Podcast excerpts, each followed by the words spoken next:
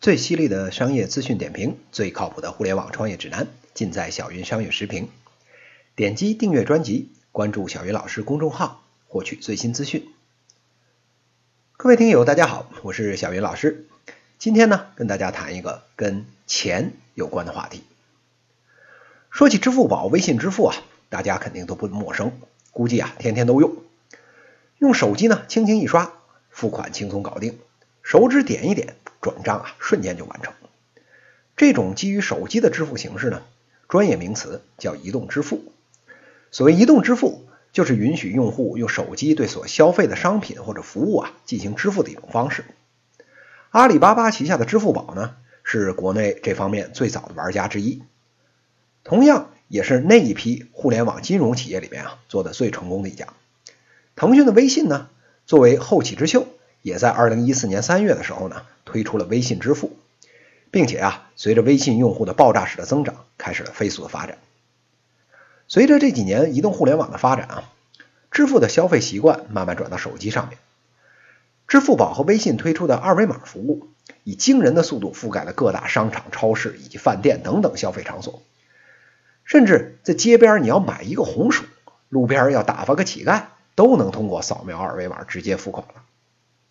目前在国内的支付领域，微信和支付宝分割了绝大部分的市场份额。今天我们看，从市场份额方面，支付宝啊仍然是绝对的第一。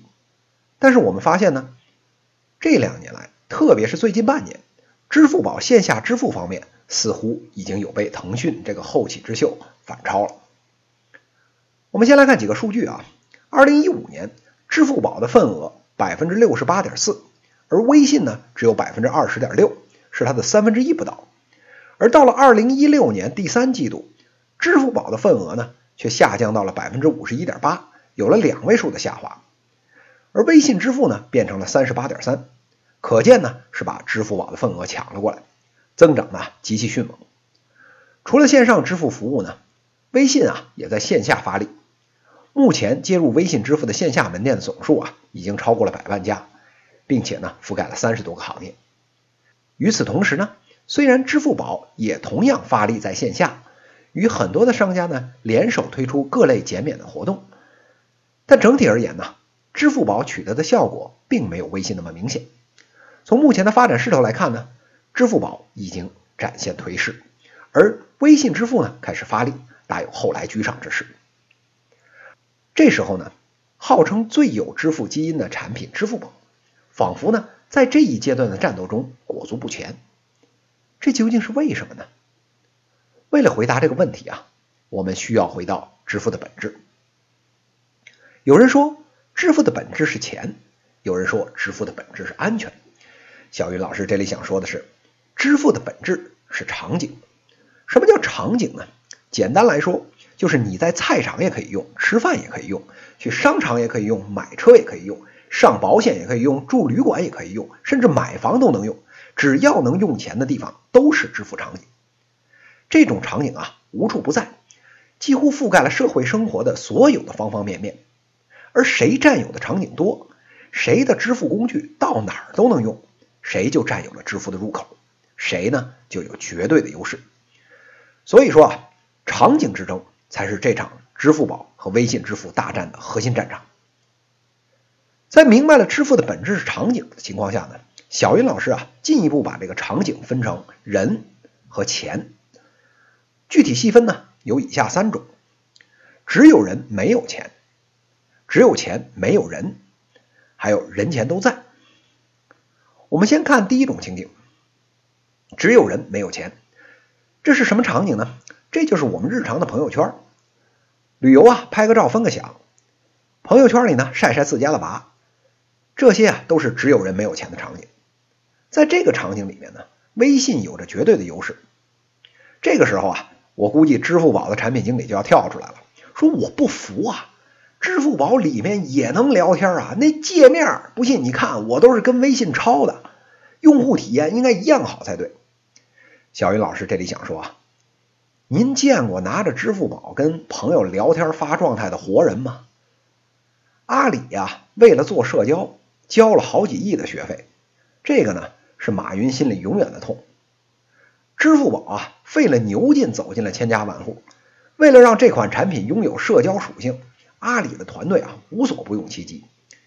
相信呢，大家还记得去年这个支付宝校园日记的这个事儿。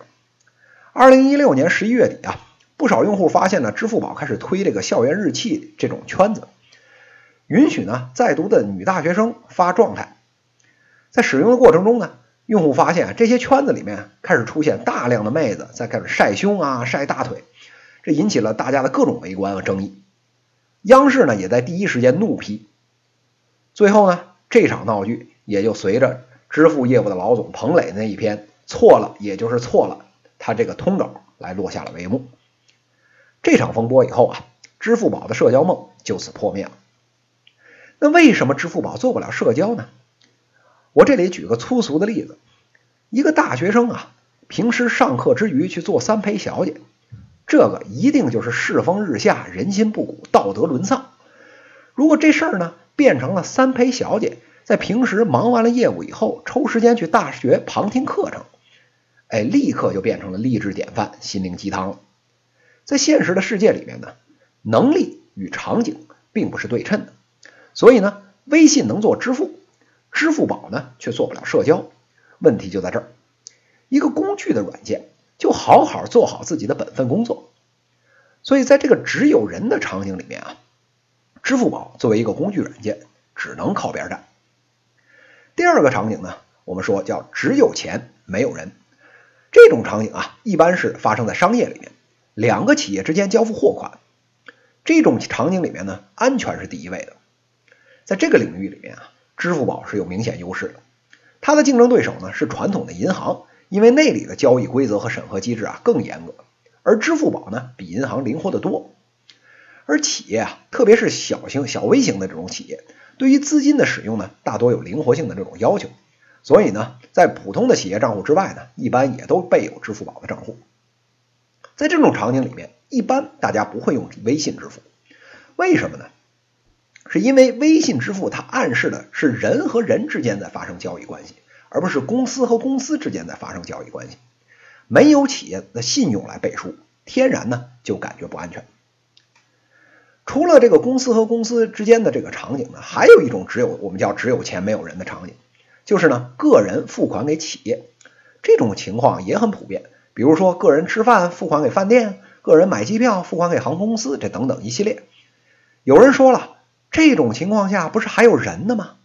但注意啊，这里面个人虽然带个人字儿，但是呢个人作为社交的这个属性呢，在这种场景下是弱化的，实际上是交易为先。在这种场景下面呢，支付宝和微信大可以一争天下。现在啊，正在进行的这种如火如荼的线下纷争，重点也就在这里。在这个市场上面呢，支付宝耕耘市场稍微早一点，先发的优势不必多说。但是微信在这里其实也有机会，因为呢，现在很多商家意识到啊，跟消费者一起直接互动，哎，特别重要。因此呢，在交易消费的同时呢。商户通常呢会让用户加一下企业的微信公众号，商家的这个动因呢给了微信一个绝佳的契机，可以切入到交易里面，跟支付宝呢一争高下。第三个呢是我们叫前人都在的场景，这种场景的一个典型的例子啊，就是过年发红包，红包里有钱，你来我往，看似呢是个交易行为，但是呢这个事情的本质呢实际上是个社交行为。长辈呢和儿孙辈的沟通，朋友之间呢互送祝福，红包呢是沟通感情的工具。在这个场景里面啊，支付的安全并不是最重要的，而能够在跟别人聊天的同时呢，把送红包这事儿干了，这个才是刚需。所以我们可以看到啊，每年过年微信红包漫天飞舞，这个呢也是当年微信支付打翻支付宝它的翻身仗的起点。在红包上面啊。支付宝虽然醒悟的晚了点呢，但是现在也基本上年年都搞活动。相信大家还记得当年这个敬业福的事儿，这个支付宝啊逼着大家到处去扫福字儿，最后呢，大家为了这几毛钱的零钱啊，用户都恨不得跑到这个八宝山的墓碑上去扫福字去。最后呢，一地鸡毛收场，用户满意度极低。在这场红包大战里面呢，支付宝呢被微信完美秒掉。为什么在红包上支付宝干不赢微信呢？是因为支付宝做红包的卖点呢，它就只能是马云马道长今年又送几个亿了，哎，拿钱来吸引人。而红包的本质呢，其实跟钱的关系不大，跟支付安全的关系呢也不大，它其实呢是个沟通感情的这种工具，能在社交的同时顺便送个红包，这个是刚需。因此可以想见呢，支付宝在可以预见的未来，在红包这个领域啊，是绝对不可能翻了身的。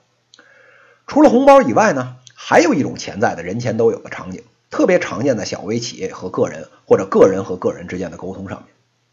这类情况呢，往往都是说，哎，我个人认识某个小企业的老板或者某个员工，帮着拿个东西、带个货，去国外代购个什么东西。这种情况下啊，除了交易以外，人情的色彩也特别浓厚。做买卖的呢，希望跟客户成为私人的朋友，而不是呢简单的买卖关系。在这种情形下呢，微信呢又占了上风了。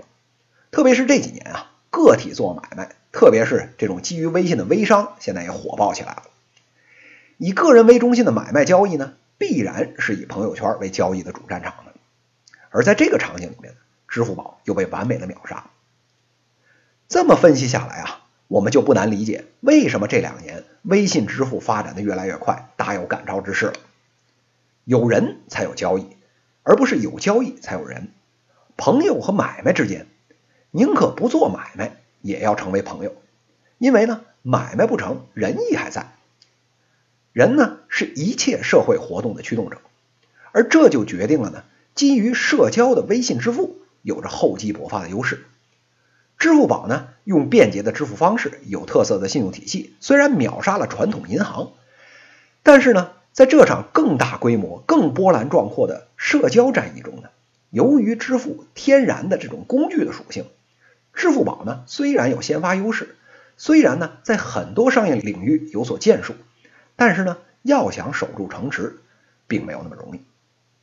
这时候呢，有些听友就问了：那是不是支付宝在未来必定被微信支付来取代，就完全没有机会了呢？